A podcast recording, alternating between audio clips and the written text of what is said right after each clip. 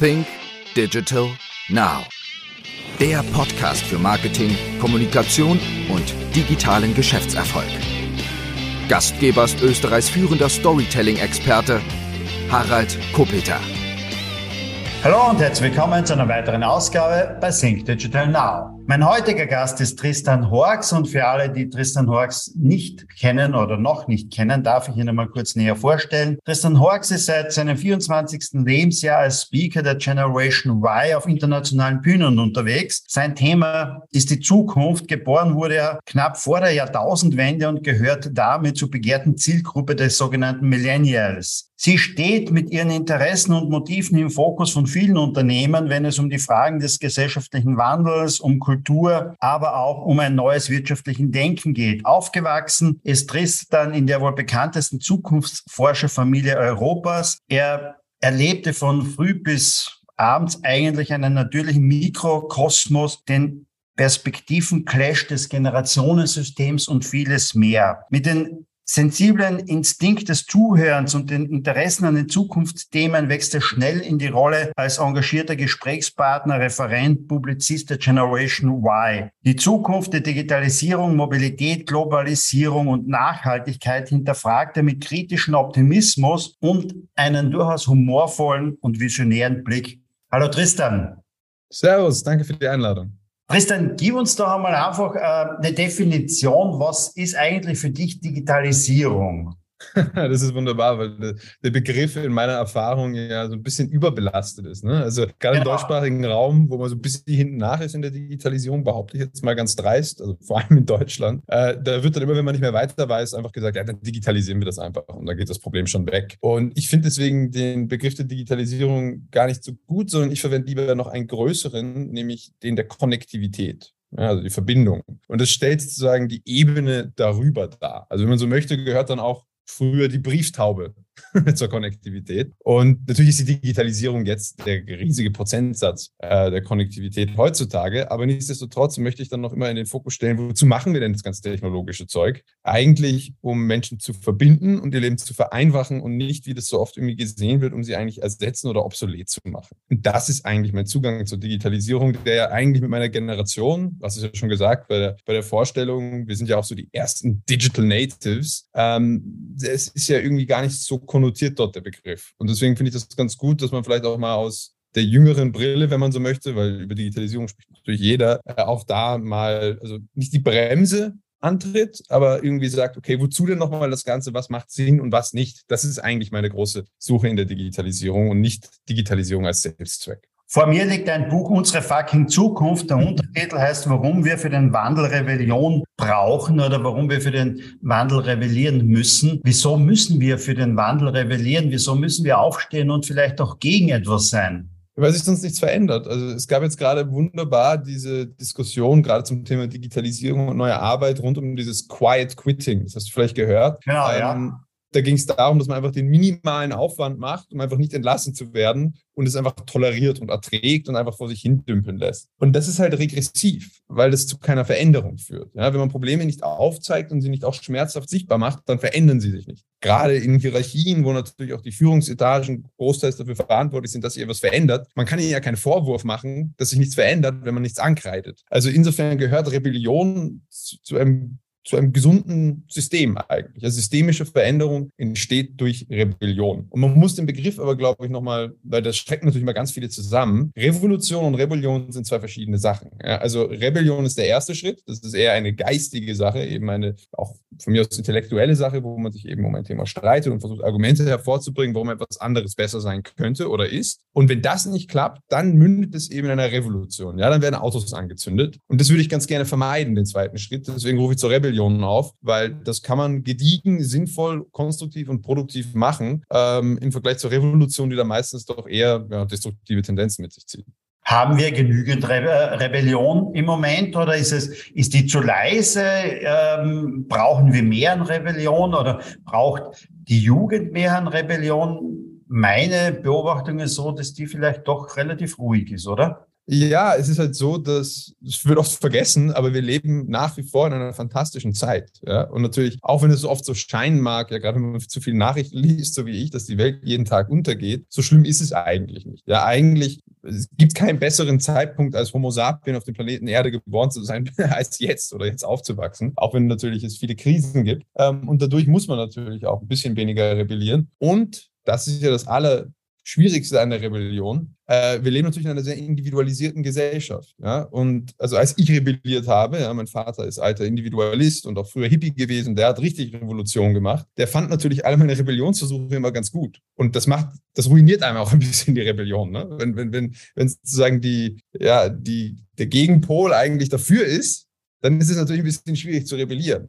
Ja, also wenn die Hegemonie sozusagen die Rebellion unterstützt. Ähm, und ich glaube, das sind so die zwei Faktoren, weswegen es ein bisschen schwieriger ist momentan. Andererseits ist aber gerade wie das Thema Digitalisierung und Konnektivität natürlich durch den digitalen Zusammenschluss der jüngeren Generation ist natürlich viel leichter auch auf eine kritische Masse zu kommen, um etwas zu verändern. Ja, also man vergisst halt schon, dass zum Beispiel Fridays for Future, Black Lives Matter, auch die Frauenmärsche, das waren ja alles riesige Rebellionsbewegungen. Wenn ich mich nicht irre, waren die Black Lives Matter Proteste, glaube ich, die größten die es jemals gab auf, auf dem Planeten Erde, einfach weil so viele Menschen sich so schnell verbinden konnten. Also da sieht man auch das Potenzial dafür. Ich glaube, die Tendenz, die wir eben haben, ist zu denken, es passieren gar keine großen Revolutionen, weil eben die Jugend, weil sie gut und behütet aufgewachsen ist und in einer relativ intakten Welt nicht Autos anzünden geht, ja, und keine Leute totprügelt. Und das wird dann irgendwie als eine geminderte Form der Rebellion gesehen. Dabei sind wir eigentlich, eigentlich an dem Punkt, wo wir gesellschaftlich so erwachsen sind, dass wir das hauptsächlich auf einem diskursiven Level machen. Das sind eigentlich gute Nachrichten. Ähm, und so würde ich das mal aufziehen, wobei ich es auch verspüre, ja, dass ähm,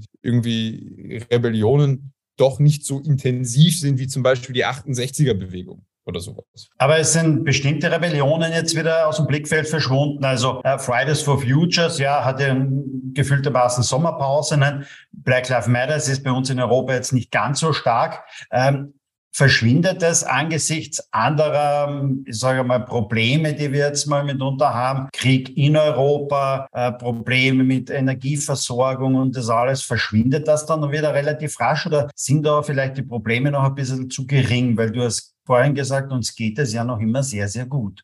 Ja, aber man muss ja zum Beispiel auch sagen, dass auch wenn Fridays for Future jetzt nicht mehr so aktiv ist, müssten sie auch nicht, weil sie ja großteils eigentlich das geschafft haben, was sie wollten. Also es gibt mittlerweile fast kein Unternehmen, das sich nicht mit dem Thema Nachhaltigkeit beschäftigen kann. Ja, auch die großen, großen Ölkonzerne mittlerweile haben schon verstanden, okay, verdammt, das geht so nicht mehr weiter. Wir müssen unsere Strategie verändern und müssen irgendwie auf andere äh, synthetische Treibstoffe, ökologisch verträgliche Treibstoffe und so weiter kommen. Ja, also man darf ja auch mal sagen, irgendwo kann die Rebellion auch gelingen und dann muss das System sich jetzt dementsprechend anpassen.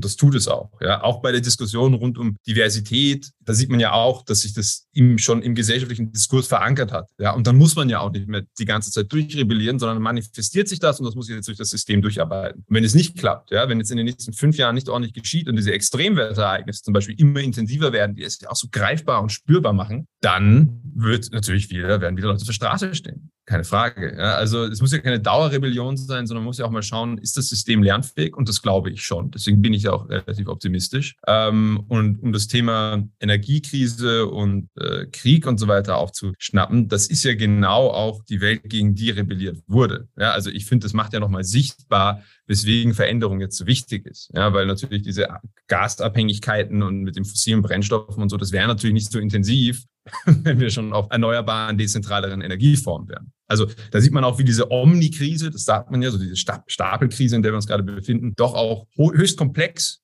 komplett miteinander zusammenhängt. Äh, ja, also insofern es ist natürlich schon so, dass immer mal wieder auch so tagesaktuelle Geschichten uns natürlich dann wegzehren von den größeren Problemen unserer Zeit. Das ist auch in Ordnung. Aber man darf eben nicht vergessen, dass die alle auf höchst komplexer Natur auch miteinander zusammenhängen. Ja, und wenn wir das eine durchsetzen, dann mindern wir auch andere Krisen und machen unser System resilienter. Das ist, glaube ich, mein, mein Zugang zu dem Ganzen. Ja, aber es, es stimmt natürlich. Ja, also gerade meine Generation und die Generation Z und die nach meiner Generation, also unsere Jüngsten jetzt gerade, wenn man so möchte, da muss man mal sehen, wie völlig unmöglich für uns dieses geistige Szenario über den Krieg in Europa war.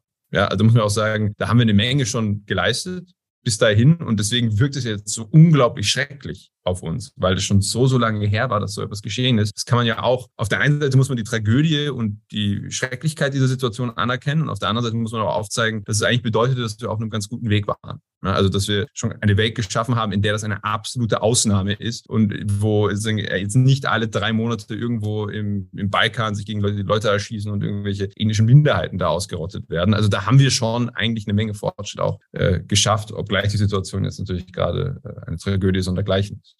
Gehen wir rein in das Berufsfeld des Zukunftsforschers. Wie entstehen eigentlich so Zukunftstrends oder wie entstehen diese Prognosen ähm, oder diese Szenarien, die du jetzt einmal vielleicht auch preisgibst für die nächsten Jahre? Wie geht so ein Zukunftsforscher eigentlich vor? Wo, wo nimmst du diese Zukunft her? Man muss sich auch ein bisschen der Vergangenheit bedienen. Das ist immer so die große Erwartungshaltung, dass wir irgendwie so prophetisch sind, dass wir sagen, an dem Tag wird das und das passieren. Und ganz oft hilft es aber auch einfach mal in Richtung Vergangenheit zu schauen, zu schauen, welche Muster gab es und dann eben zu schauen, wie sind die jetzt gerade in der Gegenwart und das heißt, wie können wir daraus Prognosen schaffen. Also ein Großteil meines Berufs ist gar nicht so sehr die Zukunftsforschung, sondern eigentlich die Trendforschung, die sich eben mit der Gegenwart beschäftigt. Und meines meinem Gefühl nach zumindest, ist es so, dass wir die größte Verkennung momentan eigentlich in der Gegenwart haben. Ja, wir sitzen ja alle in unseren eigenen Filterblasen, das wissen wir ja mittlerweile auch, aber das verzerrt natürlich auch natürlich dieser sensationalistische Journalismus und diese durchgehende Weltuntergangstendenzen, verzerren natürlich unsere Gegenwart so sehr, dass der Blick auf die Zukunft ja dann sowieso eigentlich zu vergessen ist. Das heißt, erstmal durch die Trendforschung zu schauen, was tut sich im Hier und Jetzt, da kriegt man schon mal einen wesentlich besseren Überblick über, wie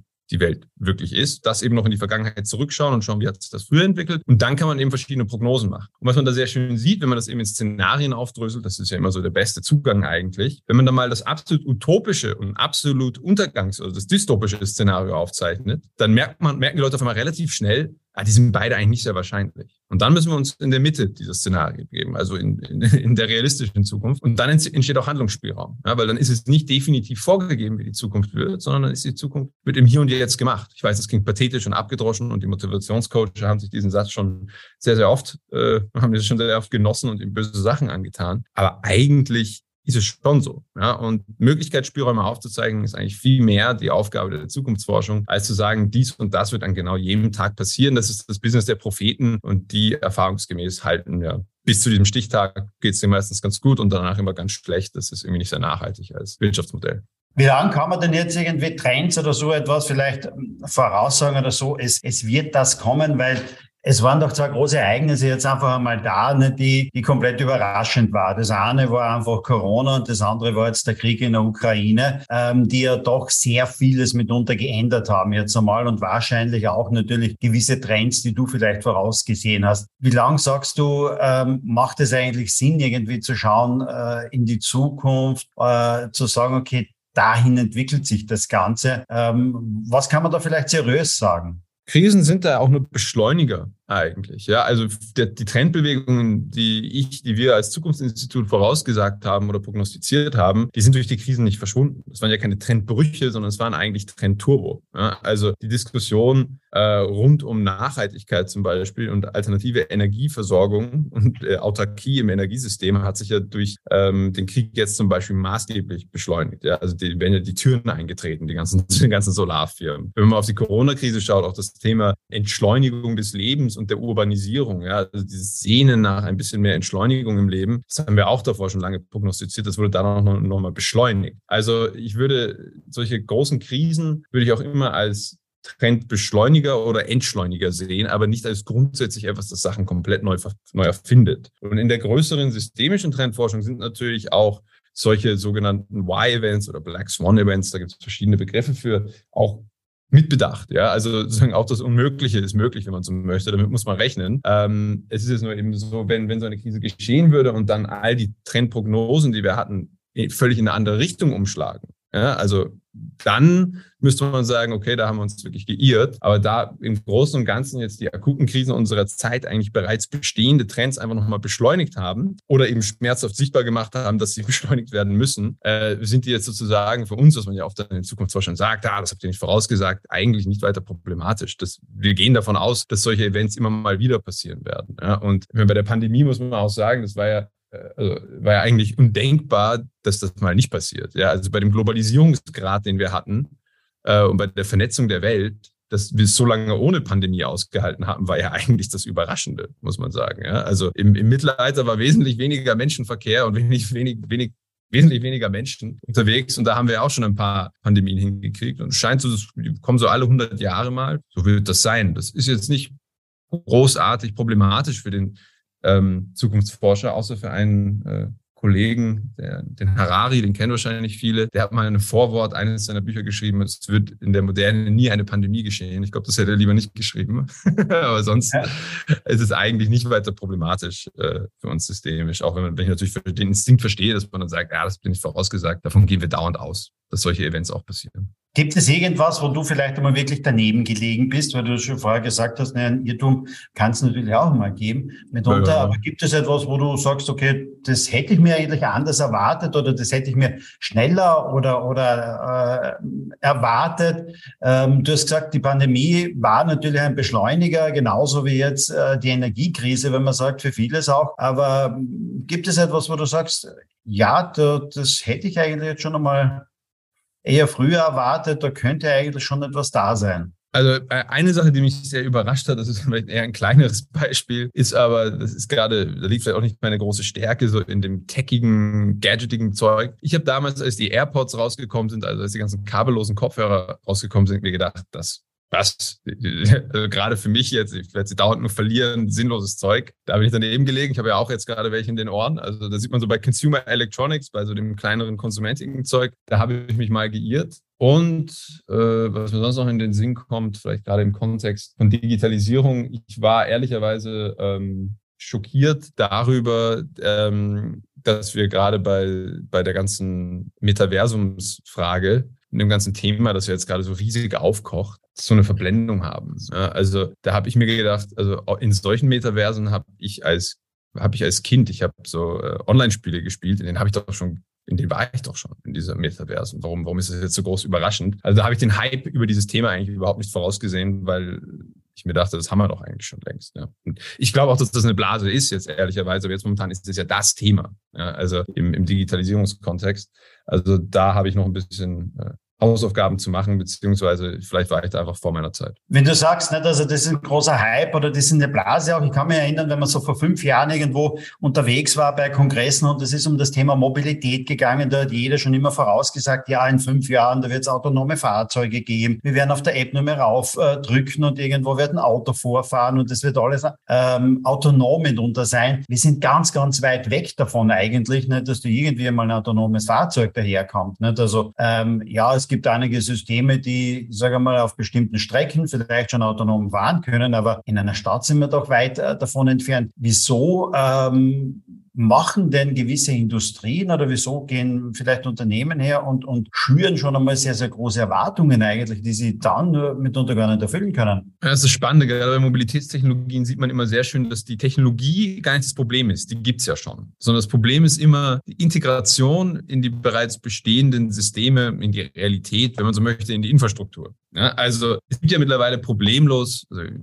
bin ja auch schon mehrere Stunden Autobahn gefahren, ohne das Lenkrad anzufassen. Ja, da muss man ein paar Tricks kennen, aber es geht, ähm, so dass einem das Auto dann nicht auf den Nerv geht. Und das fährt sicher und wunderbar vor sich hin, weil da ist die Maschine besser. Ja, wenn immer dieselbe Situation ist, es sind Spuren, er muss die Spur halten, er hat keinen Sekundenschlaf, wunderbar läuft. Ja, es gibt ja auch mittlerweile jetzt schon die ersten Autos, die glaube ich bis 60 km/h komplett autonom fahren dürfen auf der Autobahn. Problem ist, sobald kommt eine Baustelle und die Fahrbahnspuren verändern sich, hat man ein Riesenproblem. Ja, also da sieht man die Technologie. Ist ja auch das Thema fliegende Drohnen, Flugtaxis und so weiter. Das geht alles. Und wir wissen, glaube ich, alle, alle irgendwie intern, wenn man jetzt irgendwo in der Wüste eine Stadt aus dem Boden stampfen würde, die nur darauf ausgesetzt ist, mit diesen Mobilitätstechnologien zu funktionieren, dann würde das gehen. Das wissen wir, glaube ich, alle. Ähm, nur, wenn man das wie du auch sagst, versucht in der italienischen Kleinstadt zu machen, sage ich nur viel Glück. Das soll also heißen, ähm, oft ist gar nicht die Technologie das Problem, und die Unternehmen konzipieren natürlich Technologien, ja, und die haben damit auch völlig recht, dass die schon so weit sind. Aber die Realität macht da nicht mit, wenn man so möchte. Und daher kommen, glaube ich, diese Verzerrungen. Aber also jetzt gerade bei dem Thema, in den nächsten zehn Jahren wird man sich schon der, auf der Autobahn in eine, in eine Spur einklinken und da durch, durchscheppern und das Ding wird von selbst fahren. Städte sind aber höchst komplex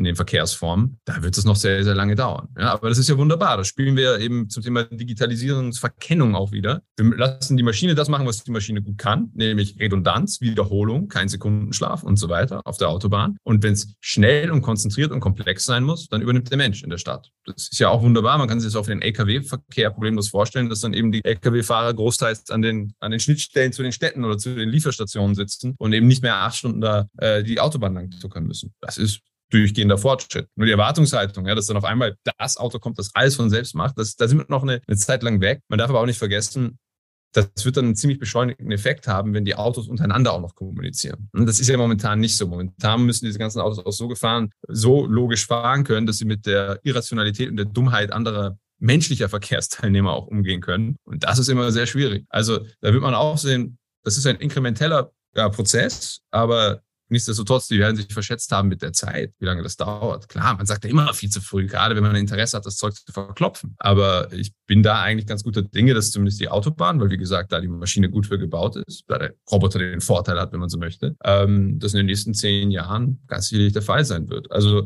ähm, in, insofern ist es vielleicht, das ist vielleicht ein kleiner Tipp an alle, die auch Zukunftsprognosen absetzen wollen. Ich würde mich nicht auf Jahreszeiträume festlegen. Ja, das ist, also man kann auf Zeiträume kann man sich schon festlegen, dass man sagt, in den nächsten fünf bis 15 Jahren oder sowas, aber nicht sagen, übernächstes Jahr. das ist sehr, sehr gefährlich. Das ist Prophetenbusiness. Das kann ich nicht empfehlen.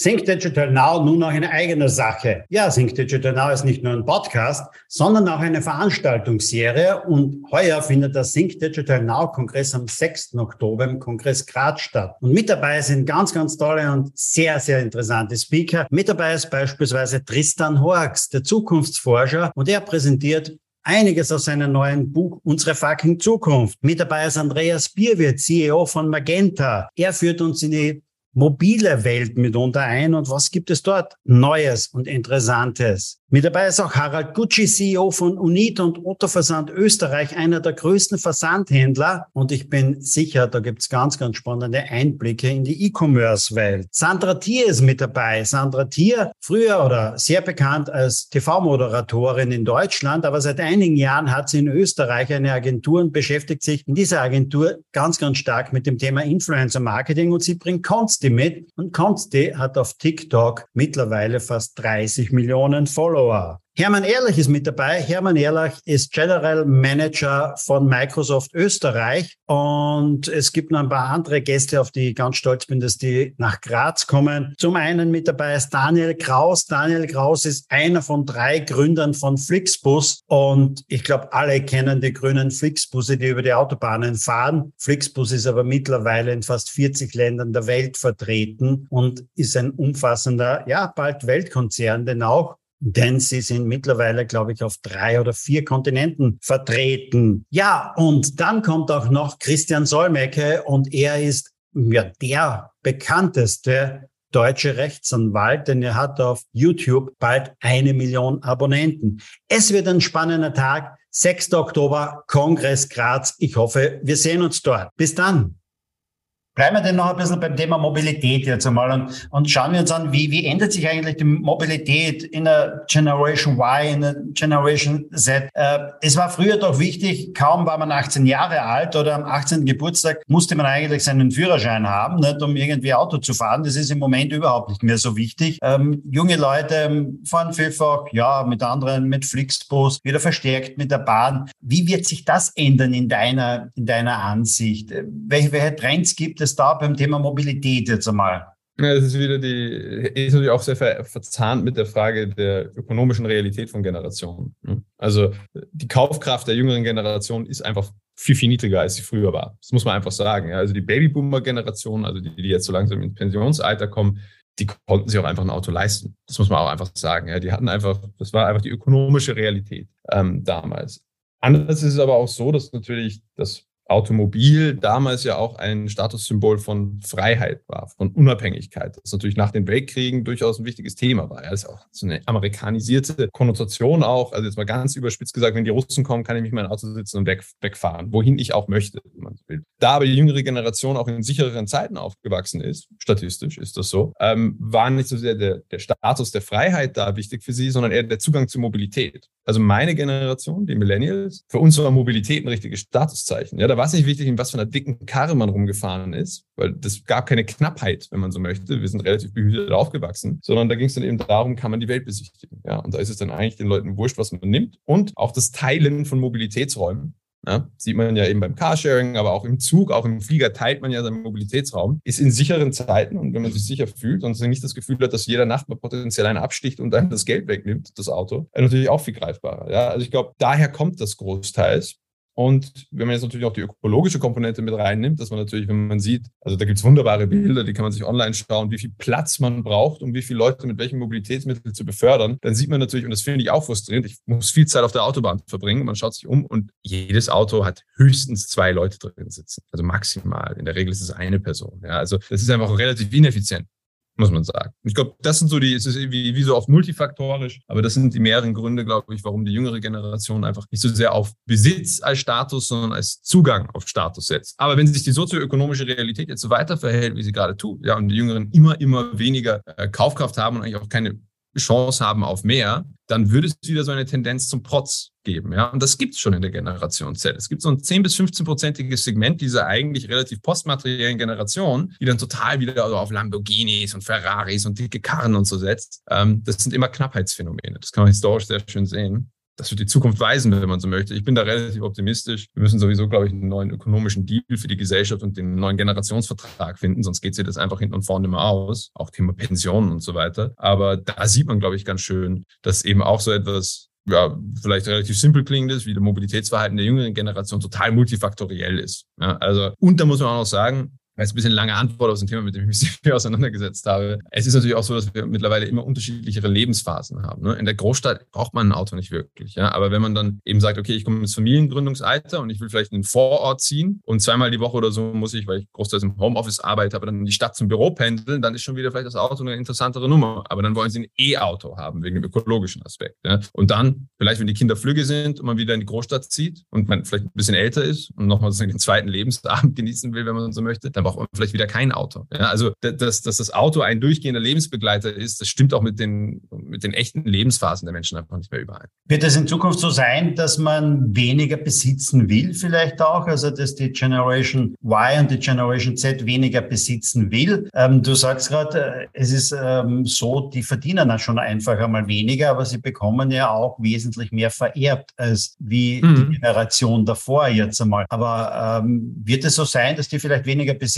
wollen, wenn du sagst, weil sich immer wieder die Lebensverhältnisse ändern. Also die ziehen von der Stadt vielleicht aufs Land, weil sie gerade jetzt einmal eine junge Familie sind, aber dann wieder zurück in die Stadt. Ähm, macht mitunter nicht immer viel Sinn, gleich etwas zu kaufen, sondern vielleicht einmal zu sagen, okay, es ist ein überschaubarer Zeitraum, vielleicht bin ich 15 bis 20 Jahre oder was am Land und dann wieder zurück in die Stadt. Ist da irgendwie so ein Trend zu erkennen oder meinst du, dass es in Zukunft vielleicht eher das Thema Nutzen als Besitzen sein wird? Das wird immer mehr ein Thema sein keine Frage. Ich glaube nämlich auch, es stimmt schon, ja, diese Generationen werden mehr erben. Der Großgroßteil des Wohlstands ist ja auch bei der älteren Generation angesiedelt. Ich glaube, global sind es so 55 Prozent, obwohl dann noch drei andere Generationen sind, die sich 45 Prozent teilen müssen. Das ist schon relativ knapp. Ähm, das Blöde ist nur, das als Zugang, das nimmt einem natürlich alles an Selbstwirksamkeit. Ne? Also mitunter sind ja die unglücklichsten Menschen auf dem Planeten sind diese Erbbabys, ja, also die, die Hedgefonds-Babys, ja, die so viel Geld haben, dass sie gar nicht mehr wissen, wohin damit, weil die einfach keine Selbstwirksamkeit erzeugen können. Ja, und da sieht man natürlich, dass, das kennen wir auch aus eigenen Glücklichkeitsstatistiken, ab einer gewissen Menge an Geld wird man nicht mehr wirklich viel glücklicher. Schon ein bisschen, aber kaum mehr. Also es gibt dann sogenannte diminishing returns darauf. Soll also heißen,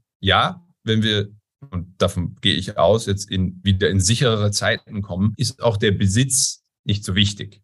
Ja, weil man eben mehr Vertrauen auch in dem Umfeld hat. Ähm, dass es jetzt natürlich nicht gegeben ist, kann ich verstehen. Und man sollte vielleicht auch sagen, es heißt ja nicht dann gar kein Besitz, sondern vielleicht ist es dann geteilter Besitz zum Beispiel. Das gibt ja auch Modelle, äh, auch gerade in Wohnform. Und irgendwo glaube ich aber auch schon, das ist vielleicht in uns einfach als, als Menschen tief drin, so eine eigene Höhle, eine eigene Wohnung, eine eigene Base. Ich glaube, es ist trotzdem noch ein tiefes menschliches Bedürfnis. Ja, aber wenn man sagt, okay, man will seine Wohnung oder sein Haus oder was auch immer besitzen, aber viele der anderen Sachen, auch sei es Kleidung und so weiter, muss ich vielleicht nicht mehr besitzen. Dann sind wir auch schon immer weiter weg von diesem Besitzdogma gekommen. Ja? Wenn dann eben die eigene Höhle, wie gesagt, ich glaube, das ist so ein bisschen verankert in uns als, als weiterentwickelte Affen, äh, wichtig ist, dass wir die besitzen, dann ist das ja auch in Ordnung. Ja? Also das würde mich da gar nicht überraschen, aber dann eben bei so schnelllebigeren Sachen wie Auto, Kleidung und so weiter, da kann ich mir durchaus vorstellen, ähm, dass dieser Trend weiterläuft. Weil es ist ja ganz klar jetzt ein Trend. Und dass dieser Trend aber weiterläuft, auch über andere Produktkategorien. Das ist sehr, sehr wahrscheinlich. Gehen wir noch rein in ein anderes Thema zum Thema Arbeit oder so. Aus meiner Wahrnehmung war es da ähnlich jetzt einmal wie beim Thema autonomen Fahren. Vor einigen Jahren haben viele immer gesagt, alles, was digitalisierbar ist, wird digitalisiert. Es wird Hunderttausende mehr an Arbeitslose geben. Im Grunde genommen ist jetzt im Moment ja dagegen das Gegenteil der Fall. Wir suchen ja händeringend nach Facharbeitern. Alle Branchen suchen mitunter nach Personal. Äh, die große Digitalisierung, wenn man so sagen will, ja, ähm, hat sich vielleicht ein bisschen verzögert, denn auch klafft da jetzt das auch eigentlich, ich sage mal, das ein bisschen auseinander, wie man das gedacht hat, dass es so sein wird, beziehungsweise braucht es einfach noch länger um diese Form der Digitalisierung. Aber wir sehen natürlich auch, es ist vieles da, das wird man nicht digitalisieren können. Da werden wir einfach Manpower brauchen. Ja, mein absolutes Lieblingsthema ist natürlich auch ganz zufällig das Thema meines nächsten Buches, ähm, weil natürlich die große Frage der neuen Arbeitswelt jetzt gerade richtig auf uns pocht und richtig drückt oder auch richtig schmerzt, muss man sagen. Also einerseits muss man sagen, wir haben natürlich eine Menge, gibt es ein bisschen einen harten Begriff für, aber ich mag ihn ganz gerne, Bullshit-Jobs geschaffen. Ja, also es gibt eine Menge Jobs, die eigentlich nichts wirklich zur Produktivität einer Gesellschaft, einer Wirtschaft beitragen, aber einfach aus irgendwelchen Erhaltgründen oder manchmal auch vertraglichen Gründen einfach noch bestehen. Ja, das heißt, da wird eine Menge gefüllt, was gar nicht gefüllt werden müsste, sondern das hat sich halt eben so etabliert. Ob man selbst so einen Bullshit-Job hat, das sollte man sich vielleicht äh, eher ähm, selber fragen. Dann ist aber natürlich auch noch gleichzeitig die Komponente, die übersehen wird, ist beinharte Demografie. Ja, also klar, wir automatisieren tendenziell immer mehr Berufe, aber wir haben auch immer weniger junge Leute, die Berufe übernehmen können. Ja, also die Bevölkerungspyramide, jeder, der sie kennt, weiß, wir haben einen großen Mangel an jungen Leuten und einen großen Überhang an Alten. Das heißt, da geht sich diese klassische äh, Arbeitslogik auch nicht mehr aus. Vor allem, wenn die ältere Generation, die größte, nämlich die Babyboomer-Generation jetzt in Pension geht, werden diese Erscheinungen ähm, noch intensiver werden. Ich glaube, die Verkennung darin war wieder so eine lineare Sicht über Digitalisierung. Ja, man hat gedacht, alles wird wegdigitalisiert. Und man muss aber wieder fragen, wo ist der Fort, was kann der Mensch besser, was kann die Maschine besser? Ja, und wir wissen, die Berufe, die digitalisiert werden, die automatisiert werden, sind vor allem die, die hohe Redundanzen haben. Ja, also es ist völlig absehbar, dass in den nächsten 10, 15, 20 Jahren der Beruf des Kassierers oder der Kassiererin verschwinden wird. Ja, der, der, der hat hohe Redundanzen und dann werden diese Personen ja nicht verschwinden, sondern dann werden die schlauen Supermärkte oder Läden dann diese Person sozusagen dazu ausbilden, den Menschen vor Ort zu helfen, zu kuratieren, sie zu beraten in dem, was sie kaufen sollen. Ja, also das heißt, der Beruf ist nicht verschwunden, er hat sich nur gewandelt und da ist trotzdem etwas automatisiert worden. Ein wunderbarer Bereich, in dem das auch immer sehr schön sichtbar wird, ist natürlich die Gutheit Pflege. Ne? Über die haben wir ja viel geredet. Und die Sache ist, man hat immer von Pflegerobotern gesprochen, aber keine Sau will vom Pflegeroboter gepflegt werden. Ja, also es gibt da so einen wunderbaren Begriff, den finde ich fantastisch. Löseritis. Ja, also wir bauen Lösungen, digitale Lösungen für Probleme, die es gar nicht gibt. Und dann ist die Aufgabe des Marketings, uns allen einzureden, dass wir dieses Problem haben. Und das entpuppt sich immer am Ende als Quatsch. Und das dauert aber immer eine Zeit lang. Ja? Also deswegen ist es, glaube ich, bei all diesen technologischen Lösungen, gerade in der Arbeitswelt, immer die Frage, macht die Maschine jetzt etwas besser oder könnte das der Mensch eigentlich noch besser? Ich finde zum Beispiel, gutes Beispiel ist auch früher, ja, früher in Banken gab es hinten Leute, die nichts anderes gemacht haben, als gerechnet haben. Das macht jetzt der Taschenrechner oder der Computer wesentlich, wesentlich schneller. Ja? Also da sieht man wieder, aber dass der Bankensektor nicht verschwunden ist, sondern dass die sich dann mehr auf Customer Care spezialisiert haben und was weiß ich. Soll also heißen, diese lineare Sicht der Digitalisierung, dass alles einfach immer weiter verschwindet, ist Quatsch, sondern schaffen sich dann einfach neue Berufe. Was aber schon passieren wird, und davon bin ich felsenfest überzeugt, ist, dass sich das, was wir klassisch als Arbeit verstehen, als Zeitvolumen reduzieren wird. Ja? Also das, die Sache ist ja, wir haben ja diese Logik aus der industriellen Welt, aus der Welt der Fabriken genommen, 40 Stunden die Woche. Das haben wir die Gewerkschaften hart erkämpft, sonst hätten wir wahrscheinlich 80 Stunden oder sowas. Und das Blöde ist aber, wir haben dieses Modell jetzt linear auf alle anderen neu entstandenen Berufe übertragen. Und wir wissen von zahlreichen Erhebungen, dass man bei Bürojobs höchstens, allerhöchstens 3,5 Stunden am Tag produktiv sein kann. Das heißt, mehr als die Hälfte seiner Zeit ist man eigentlich nur damit beschäftigt, so zu tun, als würde man arbeiten, weil man eigentlich gar nicht wirklich produktiv sein kann. Und da setze ich mich schon stark ein für eine Anpassung an die Realität. Ja, weil der Roboter, die Maschine, die Automatisierung, die hat dieses Problem nicht. Der arbeitet 24 Stunden durch, wenn man in den Strom gibt. Wunderbar. Da wieder den Maschinen ihre Stärken überlassen, dass wir Menschen unsere Stärken ausspielen können. Und was sind die? Zwischenmenschlichkeit und Empathie. Das können wir verdammt gut. Ja? Und es ist aber kein Beruf, nicht bedroht, wenn man so möchte, von ein bisschen Digitalisierung. Und das ist auch gut so. Ja? Also jetzt gerade ist es passiert, dass äh, bei irgendeiner Kunst-Award-Show äh, ein Porträt oder ein Gemälde gewonnen hat, das von einer KI gemalt wurde. Ja, und ich glaube, die Künstler würden sagen, also wir sind doch nicht ersetzbar. Radiologen auch zum Beispiel, höchst ausgebildeter Berufsstand. Wir gehen davon aus, dass ca. 70 Prozent ihrer Arbeit verschwinden wird. Ja, weil natürlich klassische Mustererkennung, das können Maschinen verdammt gut. Und die Sonderfälle, die spezifischen, die schwierigen Fälle, die lesen dann die hochspezialisierten Experten aus.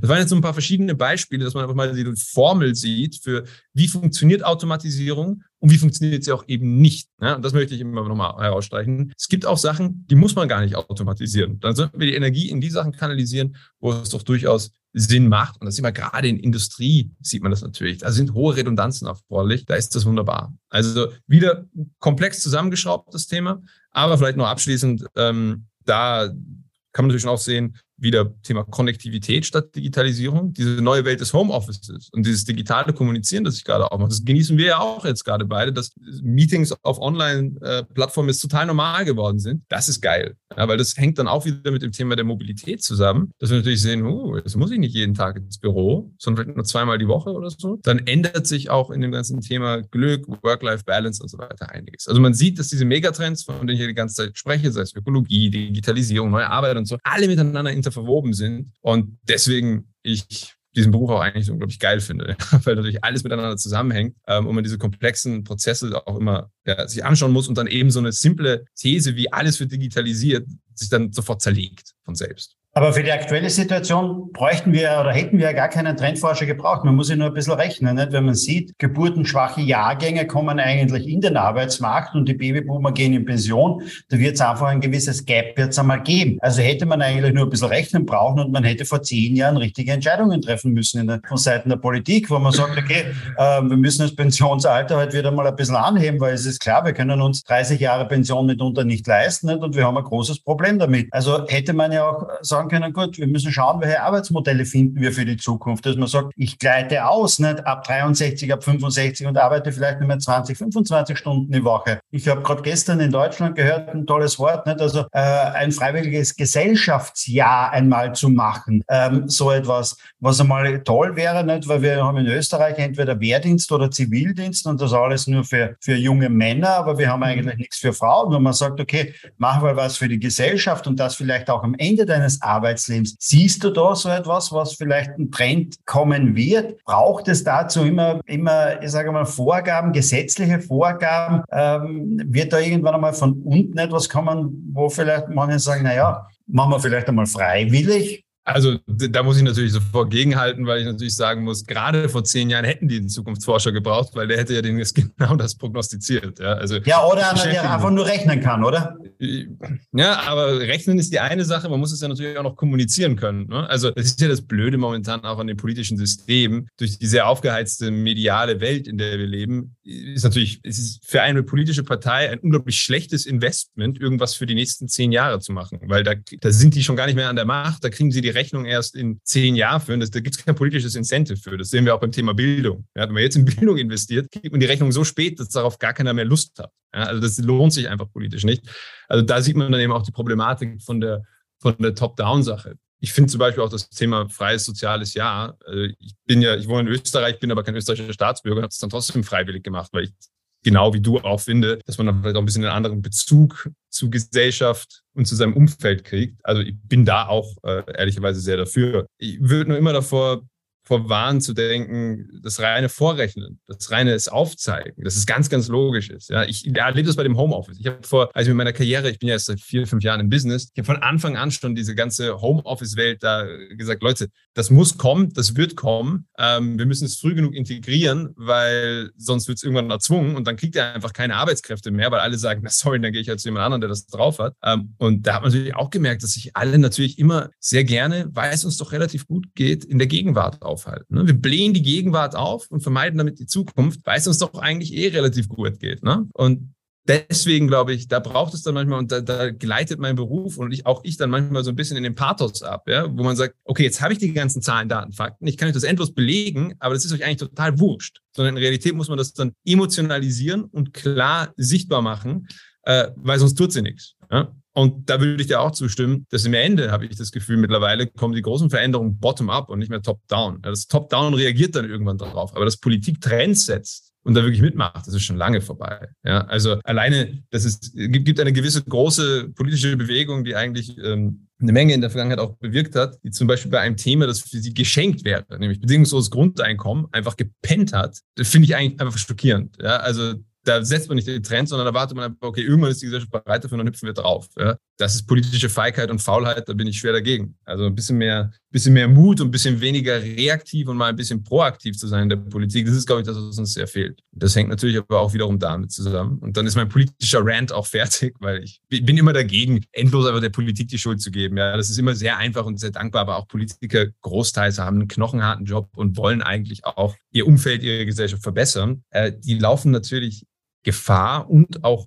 Problem, dass deren Wirkungshorizont auch einfach gar nicht da ist. Ja, also die, die leiden ja unter demselben System, unter dem wir wegen ihnen leiden. Ja, also das ist ja so, so eine negative Feedback-Schleife, in die wir uns da rein manövriert haben. Und deswegen bin ich da auch immer, wenn man so möchte, immer auch immer ganz glücklich, wenn so, ja, so Krisen kommen, die solche Sachen zuspitzen und sichtbar machen und dann auch nicht mehr ignoriert werden können. Nur wie du sagst, sie kommen dann einfach immer zu spät. Es ist dann immer reaktiv. Und das ist natürlich, das ist natürlich schade. Wir sind jetzt da mitten in einem sehr interessanten einfach Podcast-Talk, aber wir werden unseren Talk live auch fortsetzen, nämlich am 6. Oktober bei Sync Digital Now beim Kongress in Graz. Da wird einer der Gäste Tristan Hork sein und wir werden einen ganz interessanten Talk auf der Bühne machen, genau zu diesem Thema und noch ein bisschen ausführlicher. Lieber Tristan, herzlichen Dank einmal für die tollen Antworten. Äh, wie immer am Schluss äh, eines Podcast-Talks gibt es noch zwei, drei persönliche Fragen zu deiner digitalen Welt. Was sind denn so deine Lieblings-Apps auf deinem Handy? Das sind nicht immer die meistgenutzten Apps. Lieblings-Apps sind manchmal andere Apps. Also äh, total, ich bin, bin ja relativ, für jemand meines Alters, glaube ich, relativ undigital, muss man sagen. Also überraschend undigital, sage ich mal. Ähm, meine absolute Lebens-App, also von der ich absolut abhängig bin, ist Audible, ja, weil ich muss verdammt viel reisen und bin verdammt viel allein unterwegs. Und ich finde es einfach schade, wenn ich diese ganze Zeit im Auto oder sonst wo nicht damit verbringe, Informationen zu konsumieren. Ja, und da hilft mir das extrem. Das ist, glaube ich, meine App, die mir, die mir große Freude bereitet. Und sonst, was kommt mir da noch in den Sinne? Hm, weiß nicht. das ist immer, immer, immer eine tricky, tricky question. Ja, man hat so viele, man muss sich irgendwelche aussuchen. Ich glaube, eine, die mir, die mir sonst auch noch ähm, viel Freude bereitet hat, ist natürlich ähm, was ich aber auch sehr bereue, muss ich ehrlicherweise sagen, ist, dass ich meine